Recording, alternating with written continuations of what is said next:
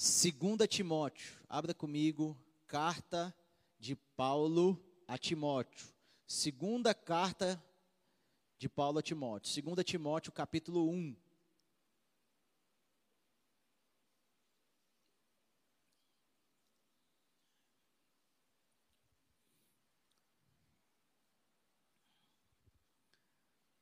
a partir do verso 3. Nós vamos ler do verso 3 até o versículo 7. Segunda, segunda Timóteo, capítulo 1, do versículo 3 ao versículo 7. Diz assim a palavra: Dou graças a Deus, a quem sirvo com a consciência limpa, como o, servi, como o serviram os meus antepassados, ao lembrar-me constantemente de você noite e dia em minhas orações. Lembro-me das suas lágrimas e desejo muito vê-lo, para que a minha alegria seja completa. Recordo-me da sua fé não fingida, que primeiro habitou em sua avó Lloyd e em sua mãe, Eunice. E eu estou convencido de que também habita em você. Por essa razão, torno a lembrar-lhe que mantenha viva a chama do dom de Deus que está em você, mediante a imposição das minhas mãos. Pois Deus não nos deu espírito de covardia, mas de poder, de amor e de equilíbrio. Diga glória a Deus. Amém, irmãos? Esse texto é bastante conhecido, principalmente esse último versículo aqui que nós lemos porque é um texto onde Paulo ele busca encorajar Timóteo a prosseguir firme no ministério, a prosseguir firme no propósito. Então ele fala algo muito interessante, ele fala assim: Deus não nos deu o espírito de covardia, mas de poder, de amor e de equilíbrio. E essa palavra também serve para nós, mesmo em dias difíceis, em tempos sombrios, em tempos onde cada dia uma coisa nova acontece, cada dia parece que assim, você sai de um, de um round, já entra no outro round e recomeça a labuta, e recomeça, sabe, a, a luta ali. Mesmo assim, nós temos que entender que o Senhor nos deu um espírito de ousadia para prosseguir, amém? Da mesma forma, é assim que acontece em nossas vidas. E nós precisamos, nesses dias, querido, encorajar uns aos outros. Aqui, Paulo, ele está encorajando seu filho, seu discípulo Timóteo. E eu quero falar exatamente sobre essa relação nessa noite. Eu quero falar acerca de filiação. Timóteo, ele era um filho na fé de Paulo. E nós estamos aqui, querida, em uma casa de paternidade. Se há uma característica em nossa comunidade, é que nós temos essa, sabe, essa marca, digamos assim. Nós falamos muito acerca de paternidade, porque entendemos que o nosso maior chamado é ser filho. Amém? O nosso maior chamado, na verdade, é entrarmos dentro dessa identidade de que o Senhor nos chamou, acima de todas as coisas. Porque muitas vezes, querido, nós perdemos tempo com relação, sabe, aos cinco ministérios, aquilo que Deus deseja fazer em nossas vidas, e tudo isso é lícito, tudo isso convém, mas isso não nos tira de que o nosso principal chamado é entender a nossa identidade de filho. Porque quando Deus ele nos chamou, o primeiro chamamento que ele tem para nós é para que venhamos entender que somos filhos. Diga glória a Deus. E aqui é interessante porque Paulo, quando ele começa a, a carta, ele fala assim, ó, no versículo, eu não li esse, é, o início, mas ele fala assim: Paulo, apóstolo de Cristo Jesus, pela vontade de Deus, segundo a promessa da vida que está em Cristo Jesus, a Timóteo, meu amado filho. Querido, a grande questão é que precisamos andar como filhos de Deus. Mas aí você pensa, Renato, o texto aqui está falando que é da filiação de Paulo. Paulo era pai de Timóteo, pai na fé. Sim. Mas eu quero até fazer um comentário, um breve comentário com você aqui. Durante muito tempo, pessoas, elas foram como se quase que escravizadas por causa de uma mentalidade de filiação a pessoas. Vou dar um exemplo. O Malcolm andou comigo. Eu ganhei ele para andar comigo, para Jesus. Então ele é meu filho. E a partir daquele momento, ele está preso a mim. Eu sou o Senhor dele. Ele vai fazer o que eu faço. Se eu venho aqui e faço louvor pulando, você tem que fazer também. Se eu faço, se eu prego de determinada forma, você tem que fazer também. Se eu uso o boné para trás, você tem que usar o boné para trás. Não pode usar o boné para frente. Muitas vezes as pessoas entenderam a filiação como você estar preso a alguém. Mas Cristo não nos chamou para esse tipo de prisão. Ele nos chamou para a liberdade. E eu quero liberar um entendimento sobre a sua vida. Existe a filiação? Claro que existe. Todos nós somos filhos.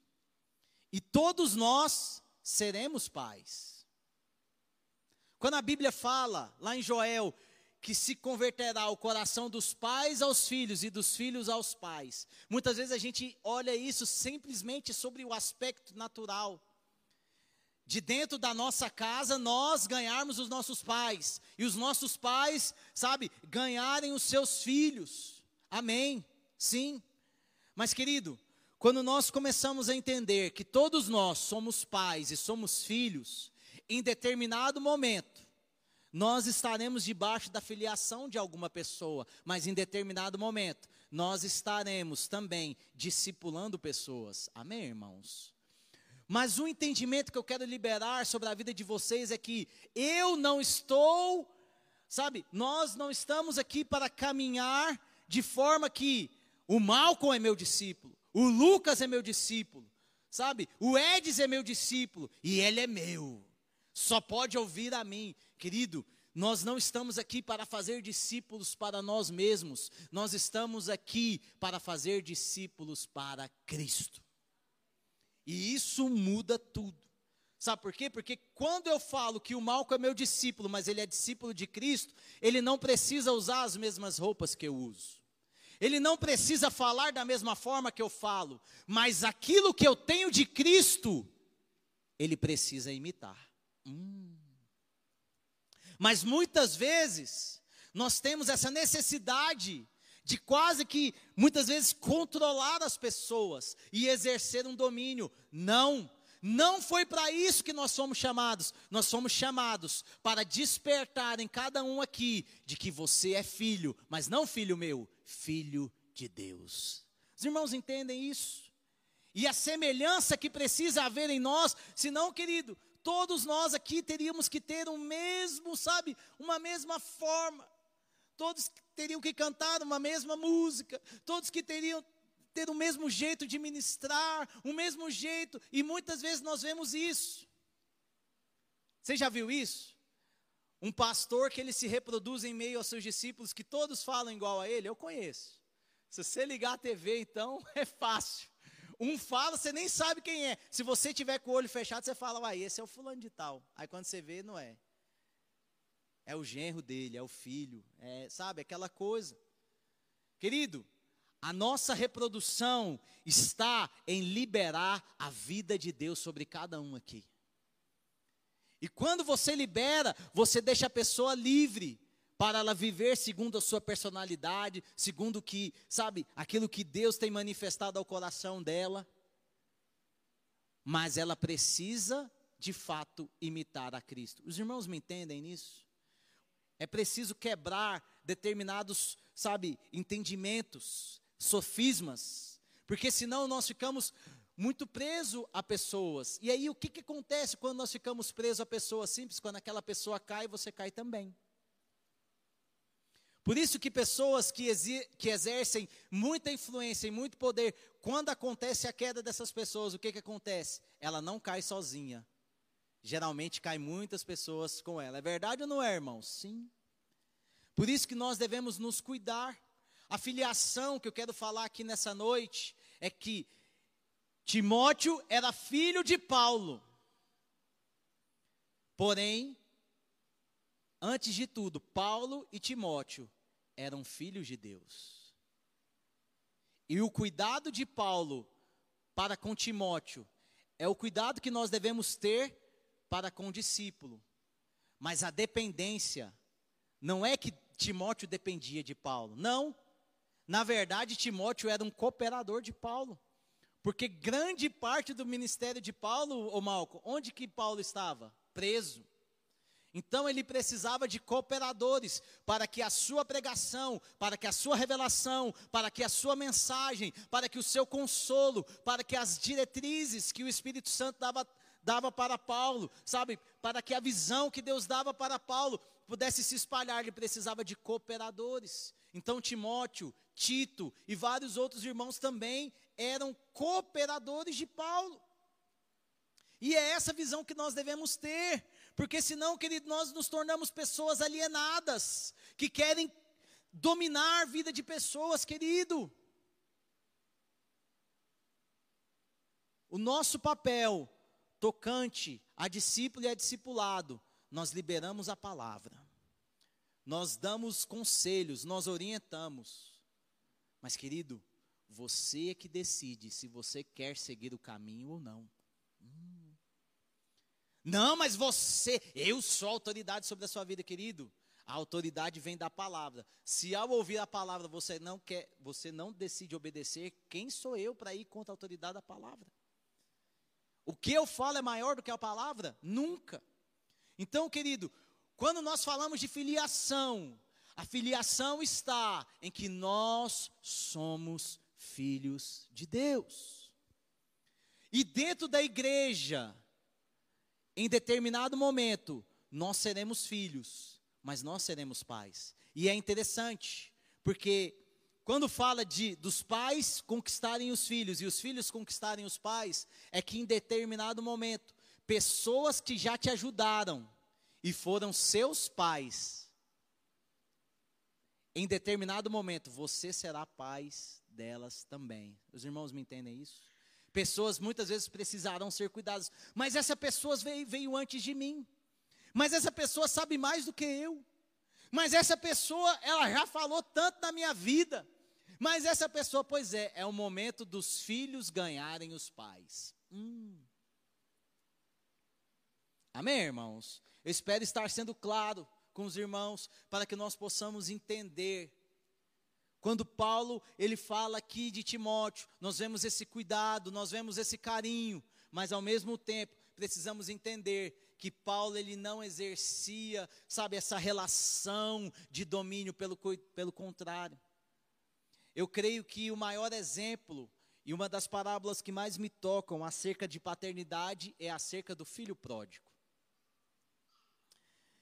E muitas vezes nós não temos o coração daquele pai. Sabe por quê? Porque nós não queremos largar os nossos filhos.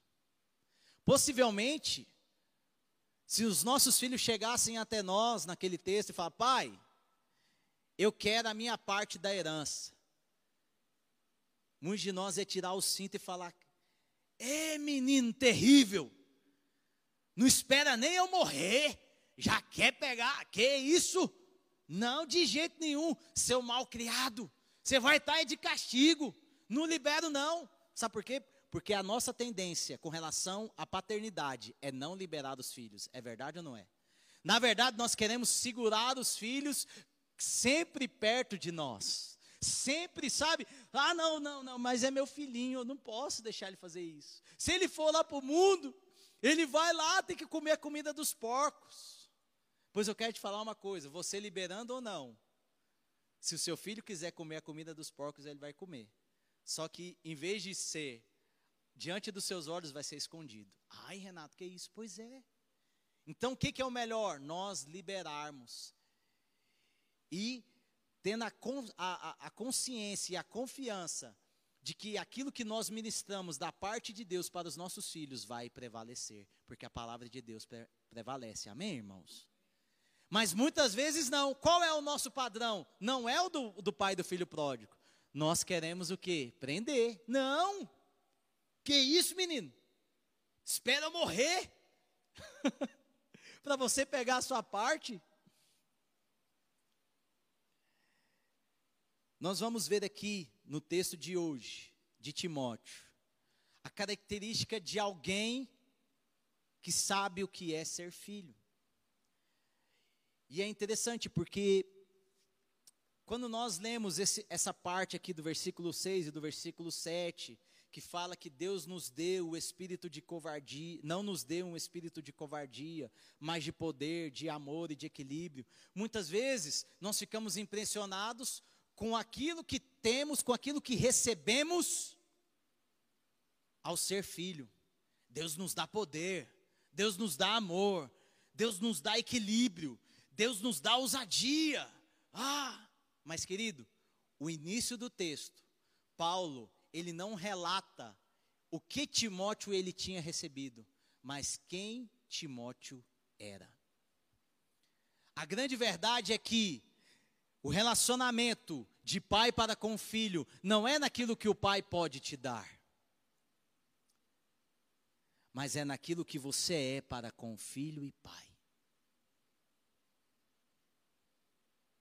Mas muitas vezes eu até comecei o culto falando sobre isso na hora da oferta. Quanto que a nossa vida muitas vezes é pautada por quê? É pautada por aquilo que Deus pode fazer por nós.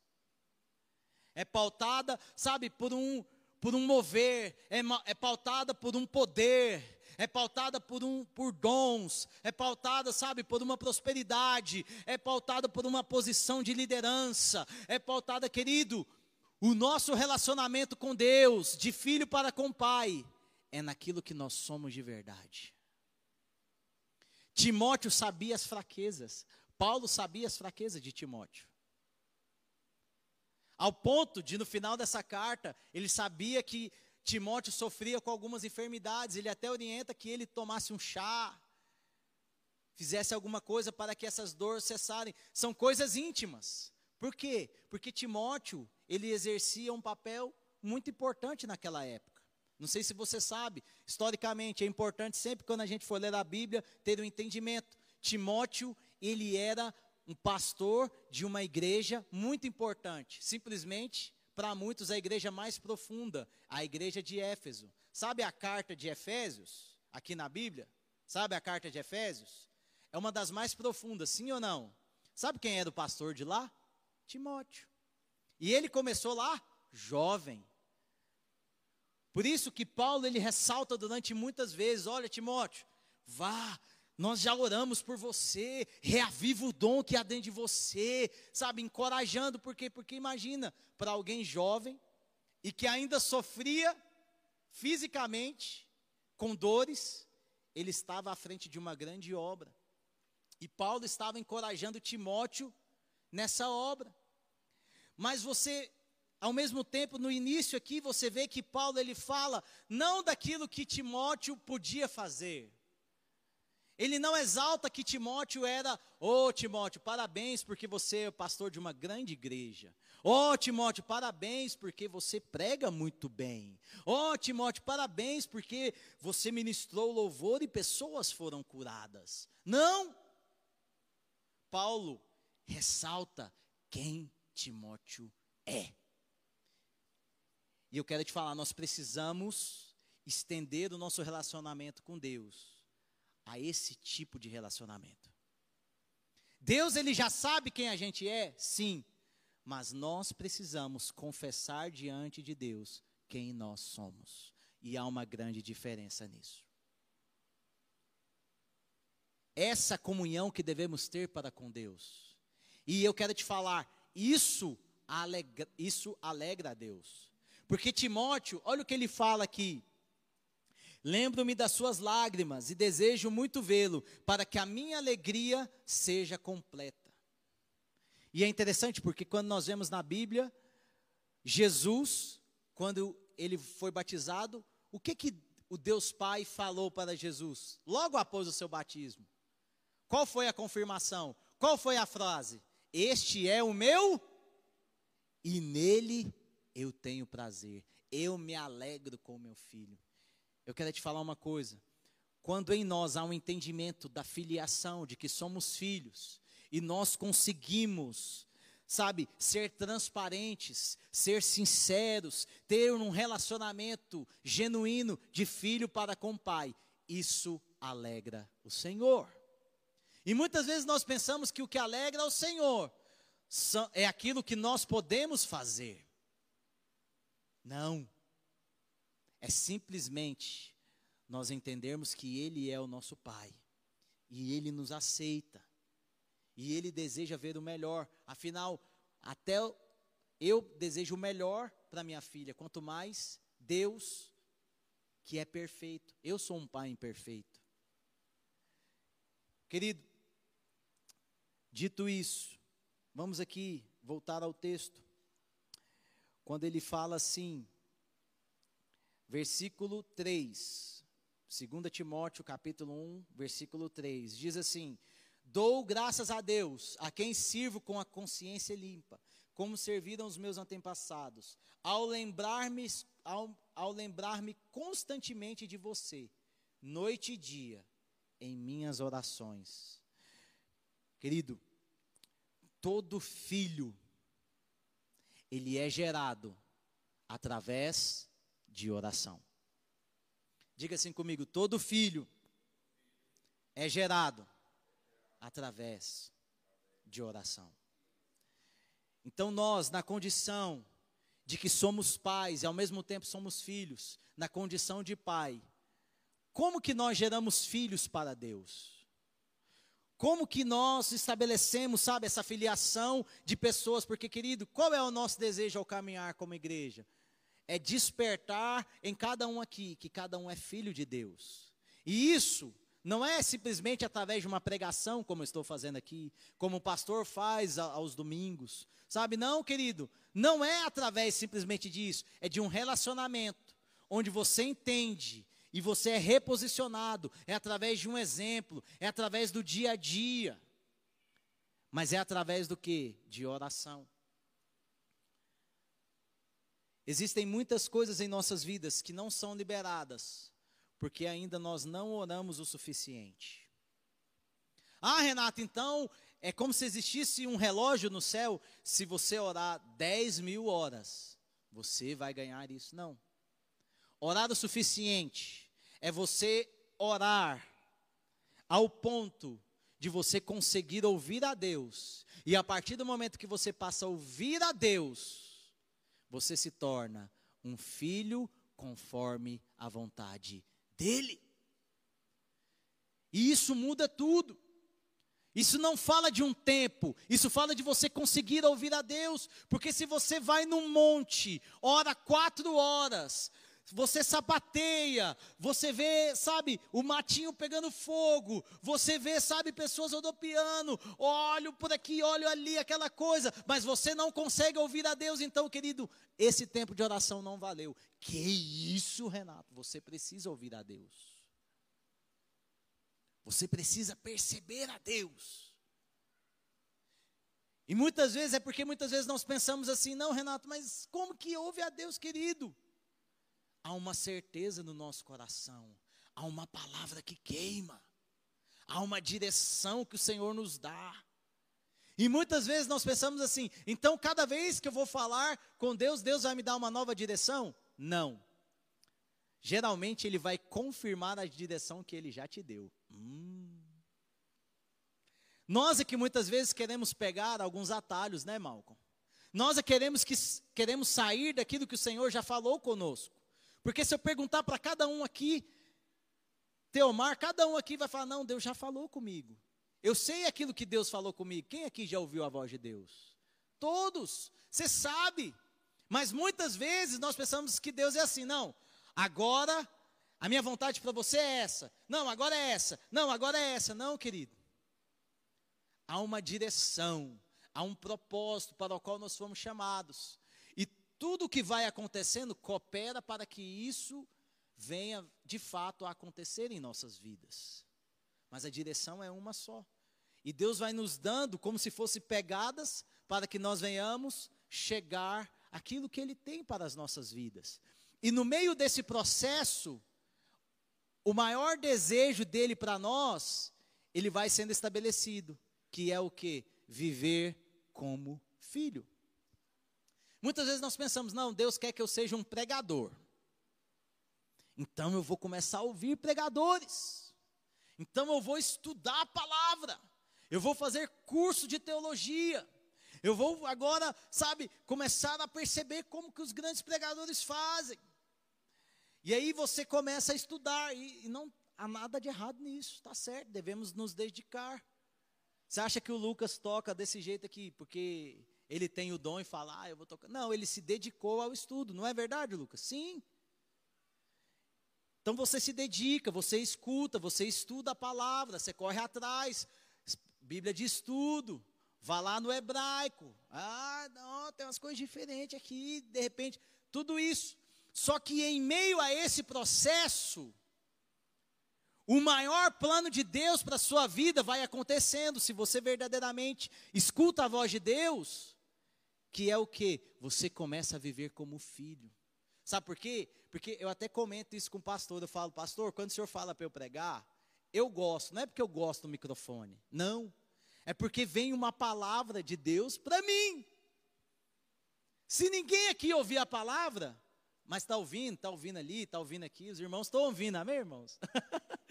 mas se você não ouvir, Deus já falou comigo, e isso o principal propósito não é eu pregar a palavra, é que eu seja um filho. E o filho é aquele que ouve a voz do pai. O que transforma é isso. Amém, irmãos? Agora tenha um entendimento.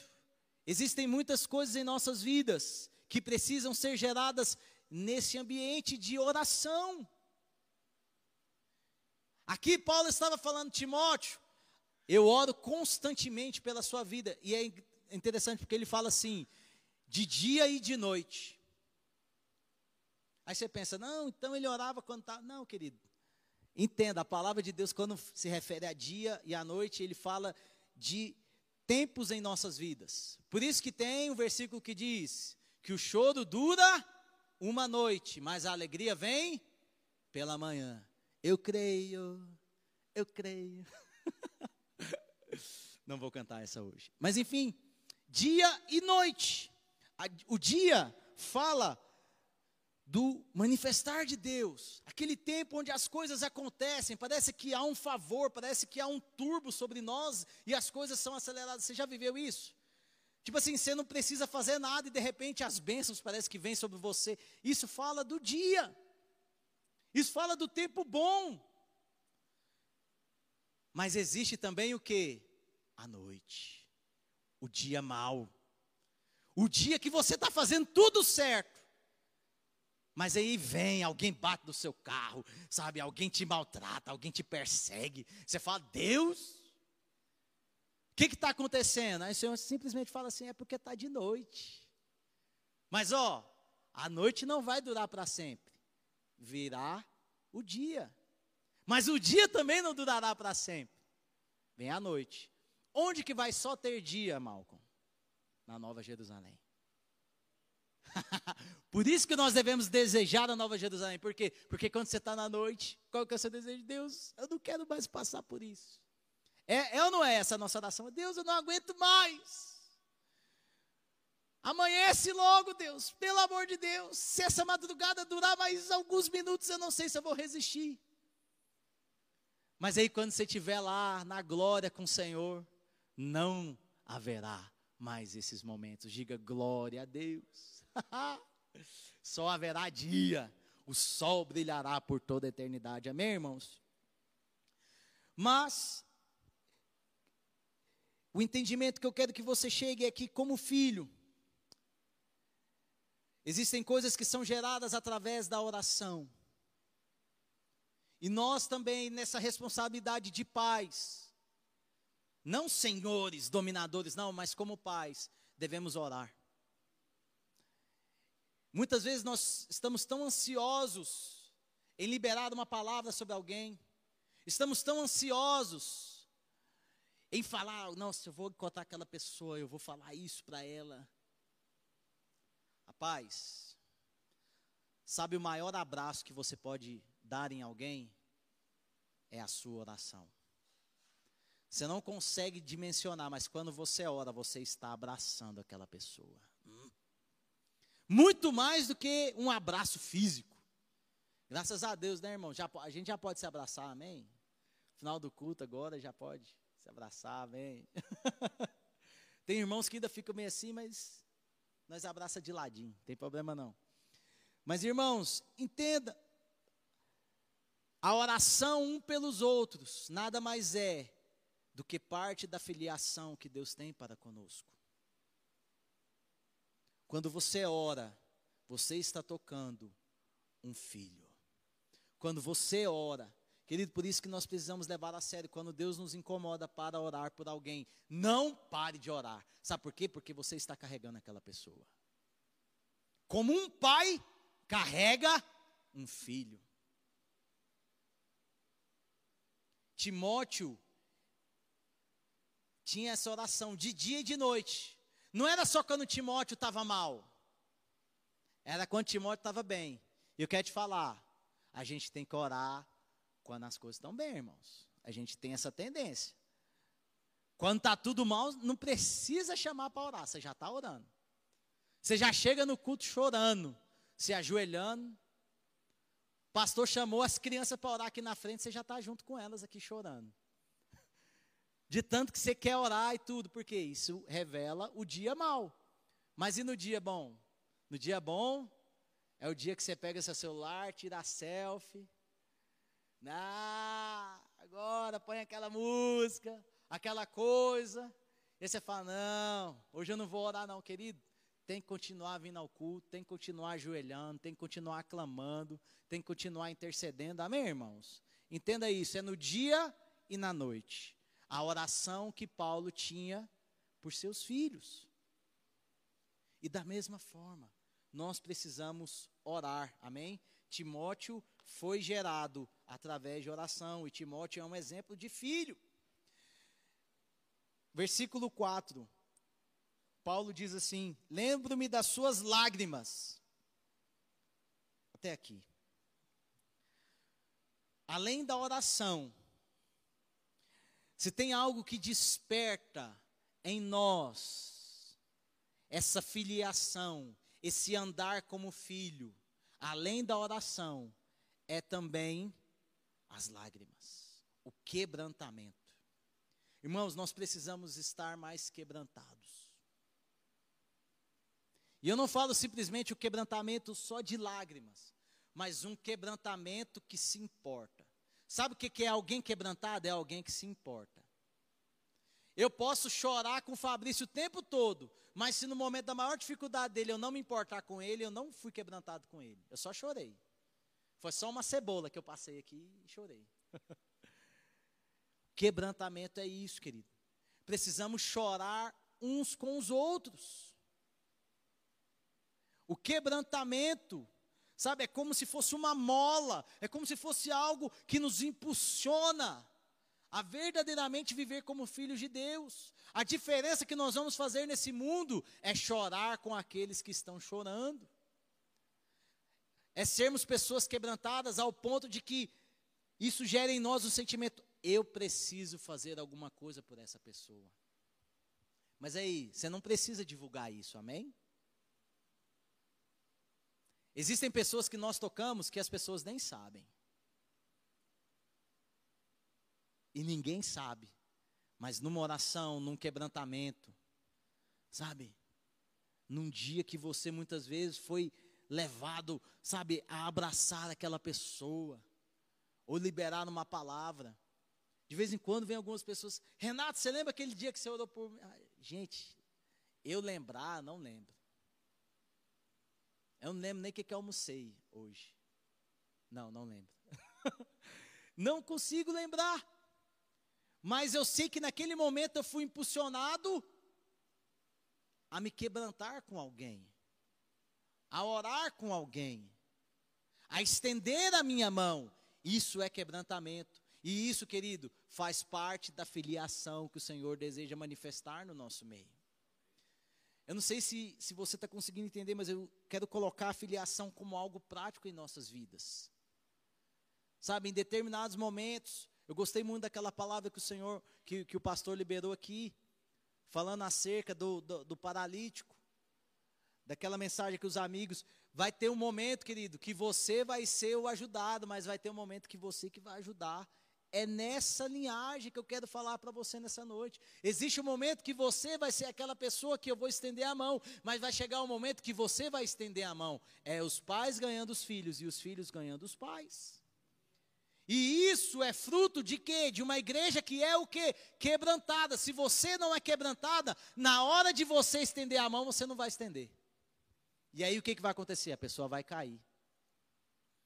Só para você pensar, mas se nós formos pessoas realmente quebrantadas e que se importam, você acha que muitas pessoas que estão desviadas hoje não poderiam estar aqui com a gente? Meu Deus. Será que em determinado momento você ficou preso? Ah, não, não, não vou lá não. Não, não vou sair com essa pessoa. A pessoa muitas vezes, cara, estou precisando conversar com você. Cara, vamos, vamos. Sabe por quê? Pode ser, talvez, a última conversa que você possa ter com essa pessoa. Que isso, Renato? É. Irmãos, quebrantamento, é isso. Alguém que é quebrantado, escuta o choro sabe reconhecer. Ana estava chorando, mas Eli tinha tanto tempo que ele não chorava diante de Deus, que ele pensou que Ana estava o quê, Malcolm? Bêbada. Mas um quebrantado sabe quem é quebrantado. É verdade ou não é, irmãos? A gente sabe o choro, a dor, a agonia. E nesse momento nós precisamos ser pessoas quebrantadas para que a, filiação seja exercida. E o filho que naquele momento está precisando. Aqui Timóteo precisava receber essa carta. Mas eu creio que também Paulo precisava escrever essa carta para Timóteo. Eu vou além, eu acho que Paulo precisava até mais. Para pôr para fora, tanto que, se eu não me engano, essa é a última carta de Paulo, tanto que é o que tem. Completei a carreira, guardei a fé, é aqui nessa carta. Então, irmãos, nós precisamos ter essa sensibilidade, esse quebrantamento. E Paulo se lembrava de Timóteo pelas suas lágrimas. Timóteo era alguém quebrantado. Querido, nós precisamos ser pessoas quebrantadas, filhos sabe, genuinamente, que estão andando segundo o propósito de Deus, são pessoas quebrantadas. Por quê? Porque a própria Bíblia fala que um coração contrito e quebrantado, o pai não despreza. É como se o pai estivesse falando assim: olha, eu gosto quando você está quebrantado. Ah, tem dias que você está numa soberba, naquela oração cheia de pompa, e Deus nem está te ouvindo, querido. Mas aquele dia que você não consegue nem falar e você só chora num quebrantamento, querido, esse dia Deus não te desprezou. Ele estendeu a mão. Amém, irmãos? Outra coisa que Paulo fala aqui para Timóteo, ele fala assim: ó, lembro-me das suas lágrimas e desejo muito vê-lo. Querido, Paulo desejava estar junto com Timóteo. A filiação, querido, fala do pai estar junto com o filho. Por isso que nós precisamos estar tendo comunhão uns com os outros. É bom quando nós vemos uns aos outros. Eu comento muito isso com a Patrícia. Tem vezes que eu venho aqui no café, eu não estou bem. Não queria estar aqui. Mas a gente junta ali. Não é só porque tem a comida. Não, a comida também ajuda. Mas assim, o café ajuda. Né? Mas assim, o fato de nós nos reunirmos, estar juntos, a risada, a risada do Fabrício, né? A gente está junto ali, sabe, rindo um do outro, aquela coisa. Querido, eu não sei, eu saio muito fortalecido. Não teve um café que eu não vim que eu não saí diferente. É o simples fato da gente se ver, irmãos. Por isso que eu fiquei muito preocupado quando veio essa questão da pandemia e aí ficou um tempo a igreja fechada e todo culto que eu estava aqui, eu falava a mesma, a mesma frase. Todo culto falava: "Querido, não fique só". Toda vez, toda vez eu falava, eu preguei aqui, falava: "Meu irmão, não fique só. Ligue para alguém, mande uma mensagem. Querida, a gente precisa se ver. E não é se ver aqui, não, assim, celular. É, que, irmão. Não, não tem. É se tocar mesmo, é estar tá junto, é sair, pagar um lanche um para o outro. Essas coisas, irmão, a gente precisa estar tá junto. Os irmãos entendem isso? Isso fortalece, por isso que a Bíblia fala lá no Salmo, Salmo 133, ó oh, quão bom e agradável que os irmãos estejam em união. O que que acontece lá? Deus ordena a sua bênção sobre aquele lugar. E aí você pensa assim, então se eu reunir com meus irmãos, eu vou trocar meu carro? Não necessariamente. Talvez Deus toque para você dar o seu carro, né? Mas a questão é, a bênção não é algo que Deus vai derramar, não. A bênção é estar junto. Entenda isso, amém, irmãos? A bênção é nós numa comunhão, mas não é simplesmente a resenha, não, é uma comunhão celeste. É algo, sabe, que nos edifica, é algo que nos faz crescer, é algo que nos faz, sabe, esse tipo de comunhão, querido, já é a bênção de Deus. Os irmãos entendem isso? Já é a bênção, então não fique só. Mas eu tenho uma frase que eu gosto sempre de falar: só tem comunhão quem quer comunhão. Então, não espere que venha a pessoa. Oh, vai, alguém vai adivinhar o meu número e vai mandar uma mensagem. Não, querido. Seja carudo. Falou, Fabrício? Vamos sair hoje? Vamos.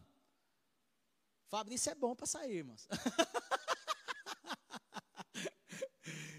Chega em alguém e tenha comunhão, porque senão fica, ai ah, não, acho que ninguém gosta de mim. Ah, querido, quem quer comunhão, tem comunhão. Amém, irmãos? Entenda isso.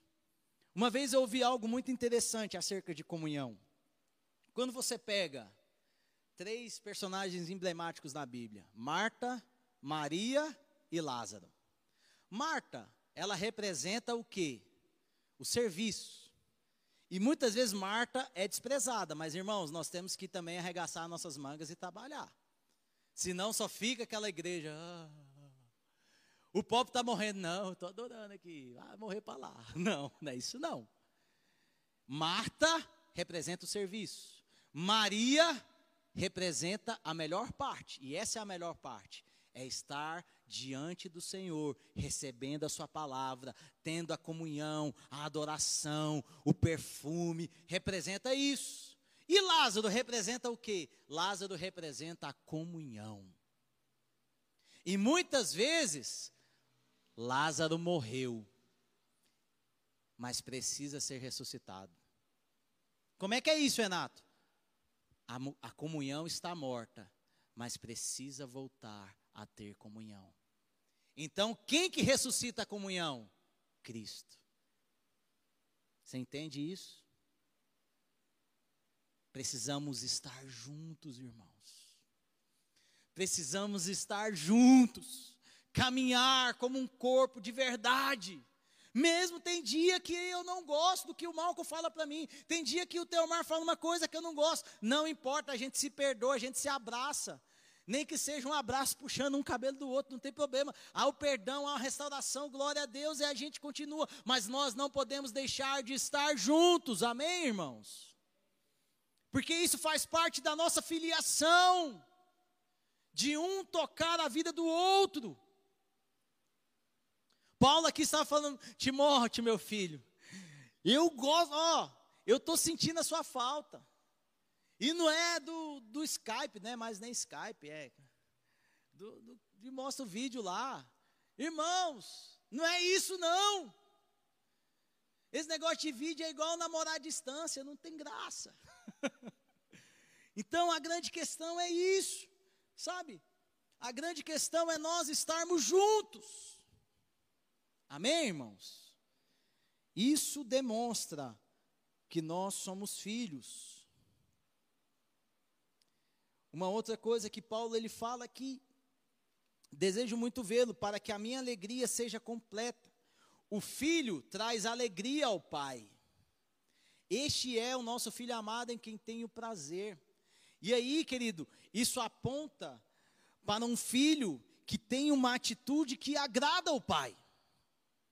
E muitas vezes eu sinto falta disso em nós. Muitas vezes nós, que somos filhos, temos atitudes que deliberadamente não agradam a Deus. E fazemos isso de forma indiferente. Querido, a nossa alegria é alegrar o nosso Pai. Amém, irmãos? Não é você simplesmente alegrar, sabe, um ministro de louvor, alegrar um líder. Não, querido, a sua alegria está em adorar a Deus, porque você entende que não é a pessoa, é a Deus. Tudo que nós fazemos, querido, deve ser feito para Deus. Quando nós estamos trabalhando lá, querido, no, sabe aonde você trabalha, sabe por que, que você faz o melhor? Não é porque o seu chefe vai te recompensar, não, é porque você deve trabalhar como se fosse para Deus. Ele é o teu pai. Mas muitas vezes nós perdemos isso. Nós perdemos isso. Muitas vezes nós nem sabemos o que alegra o Senhor. A que ponto chegamos? como há uma filiação tão imatura, ao ponto de nós não sabermos. Porque quanto mais tempo você convive com o pai, você sabe o que, é que ele gosta. Você tem que saber o que, que sabe, o que, que seu pai mais gosta de comer. Lá em casa é fácil, a do meu pai come qualquer coisa. então, então, assim, mas a grande questão é, você precisa conhecer o Senhor ao ponto de fazer aquilo que alegra o coração dele. Paulo ele se alegrava completamente. E Paulo ele tinha muitos filhos. Mas teve alguns filhos que se desviaram da fé. E eu quero terminar essa noite, meu Deus do céu. Passei, acho que passei muito tempo sem pregar. eu ainda estou na metade da palavra. Mas amém, amém. Depois eu vou fazer parte 1, parte 2. Amém, irmãos? Falar depois com o pastor, viu, pastor? Precisar de mais uns três cultos aqui para acabar essa palavra. Amém, irmãos? Paulo ele fala de algo que alegra muito ao Senhor. E que Timóteo ele tinha. Versículo 5. Recordo-me da sua fé, não fingida, que primeiro habitou em sua avó Lloyd e em sua mãe Eunice, e eu estou convencido de que também habita em você. Paulo, ele fala de algo que o Senhor deixa bem claro que agrada a ele. Fé, diga comigo, fé. Só que ele fala de uma fé sem fingimento. Por quê? Porque a fé pode ser fingida. Eita. Sabe qual é a fé fingida? É a fé que opera fora daquilo que o Senhor nos deu para ter fé. Como assim, Renato? Deus nos dá fé para quê, irmãos? Para viver a vontade dEle. Quando você vive de fé fora da vontade de Deus, é uma fé fingida. Porque você finge que vive pela fé, mas na verdade isso não é fé. Que isso, Renato? É, não é a fé genuína.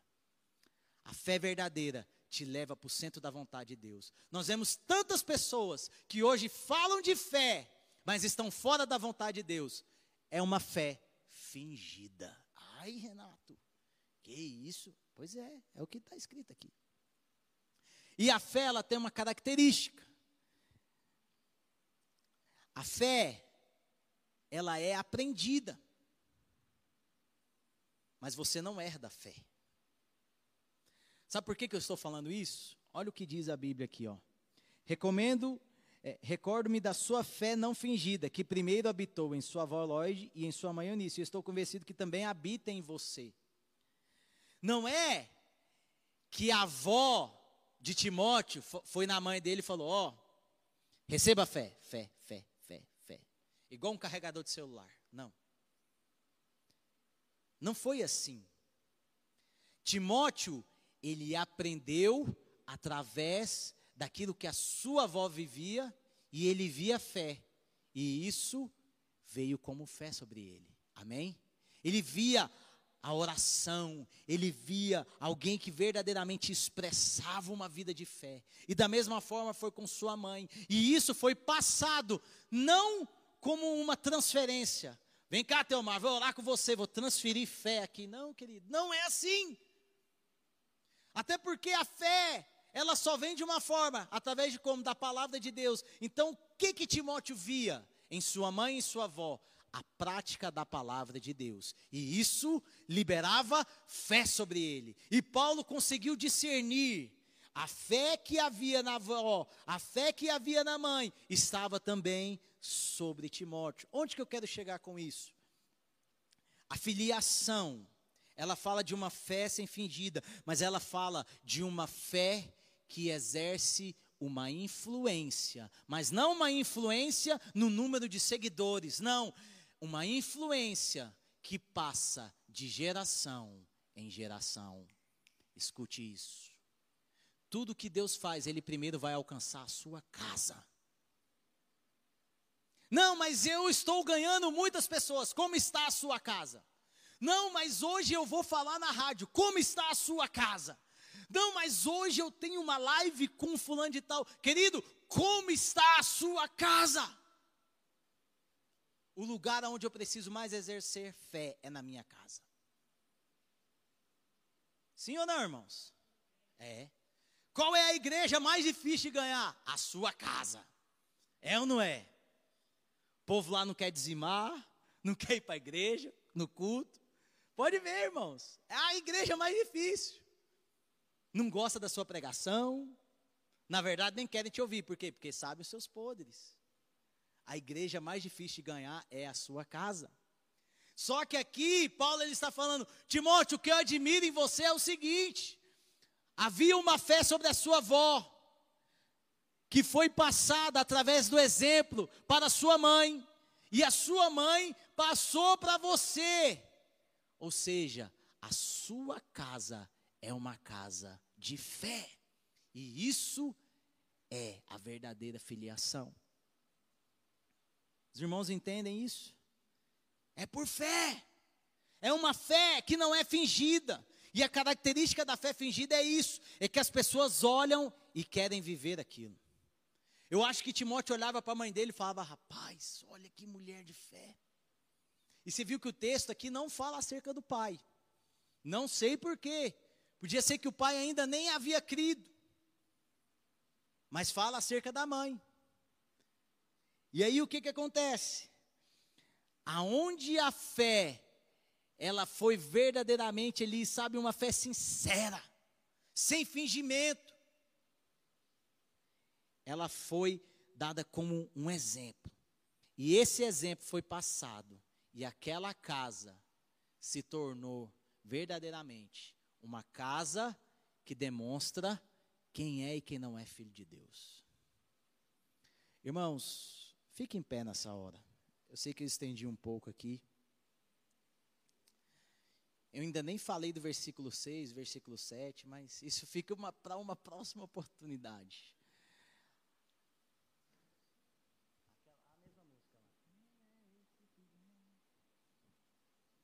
Queria que você fechasse seus olhos.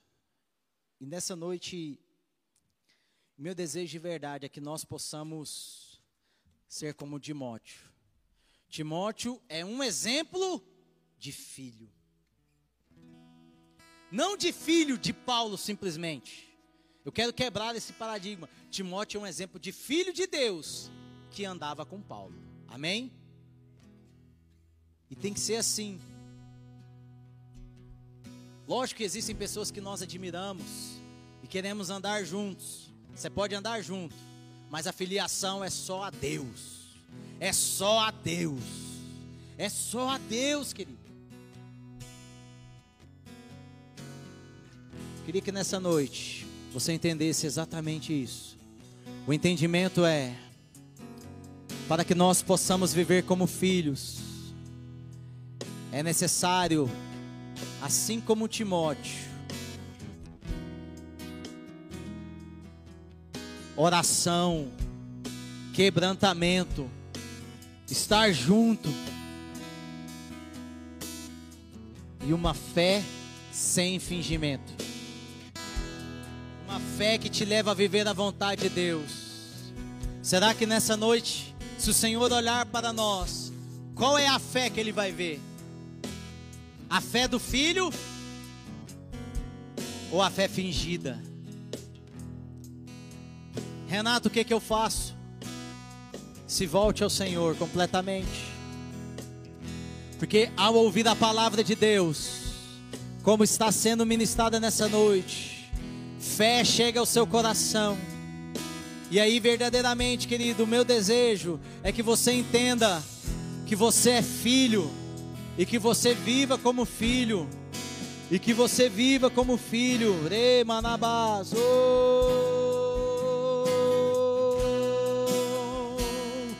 Você é filho. Oh, deixa o Pai te constranger. Oh.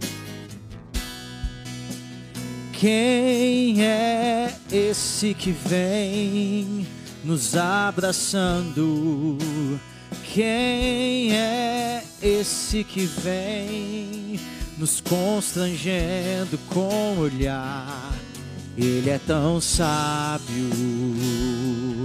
ensina em amor. Ele é tão manso, cuida dos corações. Quem é esse que vem nos abraçando? Quem é esse que vem?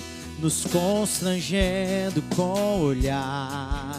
Ele é tão sábio, ensina em amor. Ele é tão manso, cuida dos corações.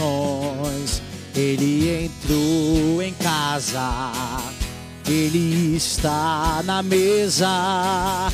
Ele nos observa sabe que o esperamos e ao partir do pão os nossos olhos se abrem e reconhecemos quem tu és. E ao som da tua voz, os nossos corações queimam de amor queimam de amor e ao som, ao som, ao som da tua voz, os nossos corações queimam de amor, queimam de amor. Nós arrumamos a casa perfumamos ela toda, nós preparamos a mesa. Tome um lugar de honra, nós arrumamos a casa, derrubamos ela toda, nós preparamos a mesa.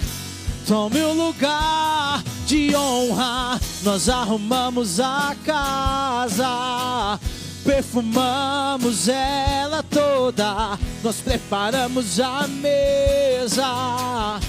Tome um lugar de honra.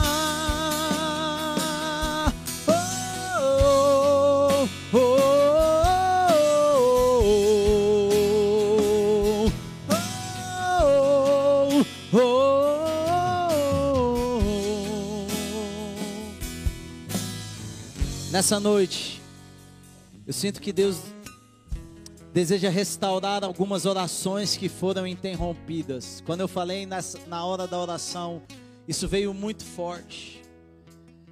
infelizmente, nós somos muito tendenciosos a parar de orar quando nós vemos que parece que não está dando certo. Mas nós não andamos por vistas, querido. Nós não andamos por aquilo que nós vemos. Existem pessoas que nós não devemos parar de orar, sabe por quê? Porque essa filiação, porque esse encargo, o Senhor deu a nós. Hum.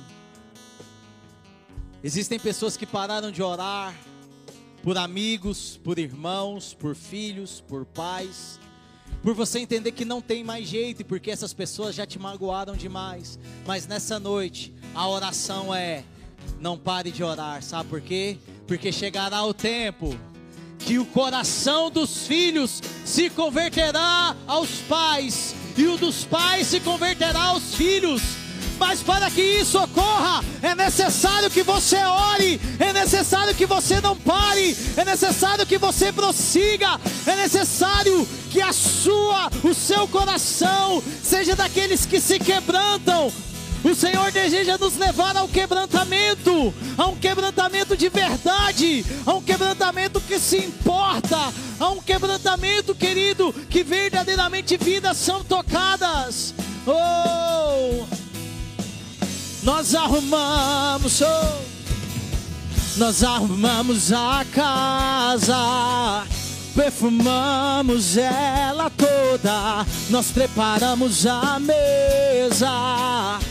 Tome um lugar de honra, nós arrumamos a casa, perfumamos ela toda, nós preparamos a mesa. Tome o lugar de honra.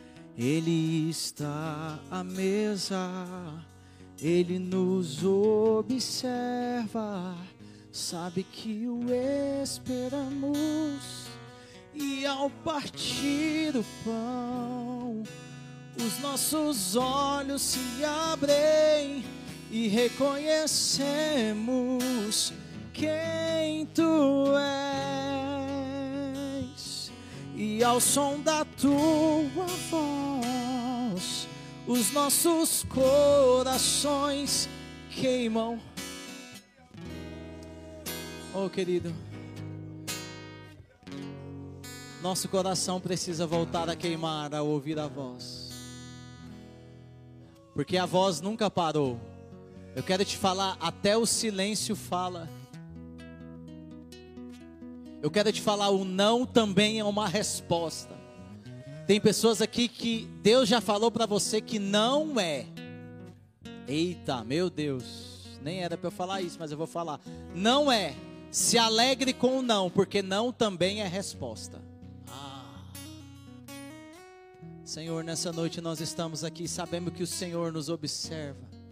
Na verdade, nós entendemos, Pai, que nós fomos chamados para, como igreja, viver em um ambiente de família onde em determinados momentos nós somos filhos, seremos cuidados, seremos amados, mas chegará o um momento que nós também seremos como pais, mas não como alguém dominadores.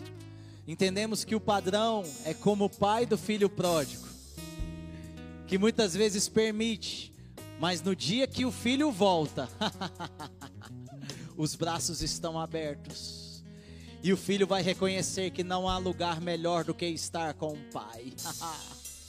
Senhor, que esse ambiente venha permear as nossas vidas, como um perfume, como uma presença.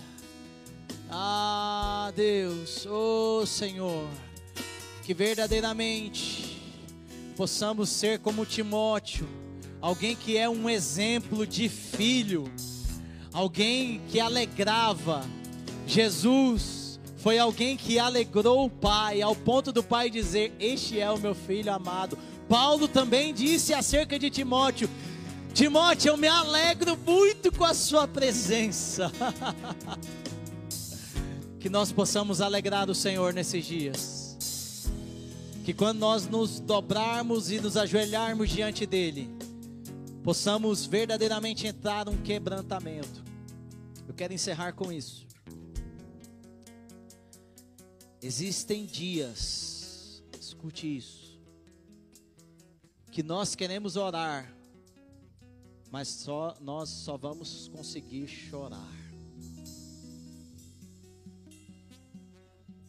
Nesses dias não tente orar, mas eu tenho tanta coisa para não tente. Esse choro ele enche as taças. Lá em Apocalipse fala disso. O choro muitas vezes são as orações mais sinceras que nós conseguimos fazer. Nesses dias, libere o seu coração em cura, em restauração, em perdão. Querido, nós precisamos ser pessoas mais quebrantadas. Nós somos, nós precisamos ser pessoas que quando ver uma reportagem ali no jornal, você precisa chorar. Meu Deus. Quando você vê acontecendo o que está acontecendo com as nossas crianças, nós precisamos chorar. Talvez você esqueça de orar, mas se você não chora mais, eu quero te falar uma coisa: existe algo errado em você. Eu não estou falando de um choro falso, não. Eu tinha um amigo meu que ele chorava e não saía lágrima. Eu falo, você é ruim, hein? Não, não era não. Ele se quebrantava de verdade, ele ajudava, muitas vezes mais do que aqueles que ficavam. Os irmãos entendem isso? É o verdadeiro choro, quebrantamento. O filho quebrantado. Paulo via as lágrimas de Timóteo e era tocado por aquilo. Que as nossas lágrimas possam tocar muitas vidas, em nome de Jesus. Amém. Amém e amém.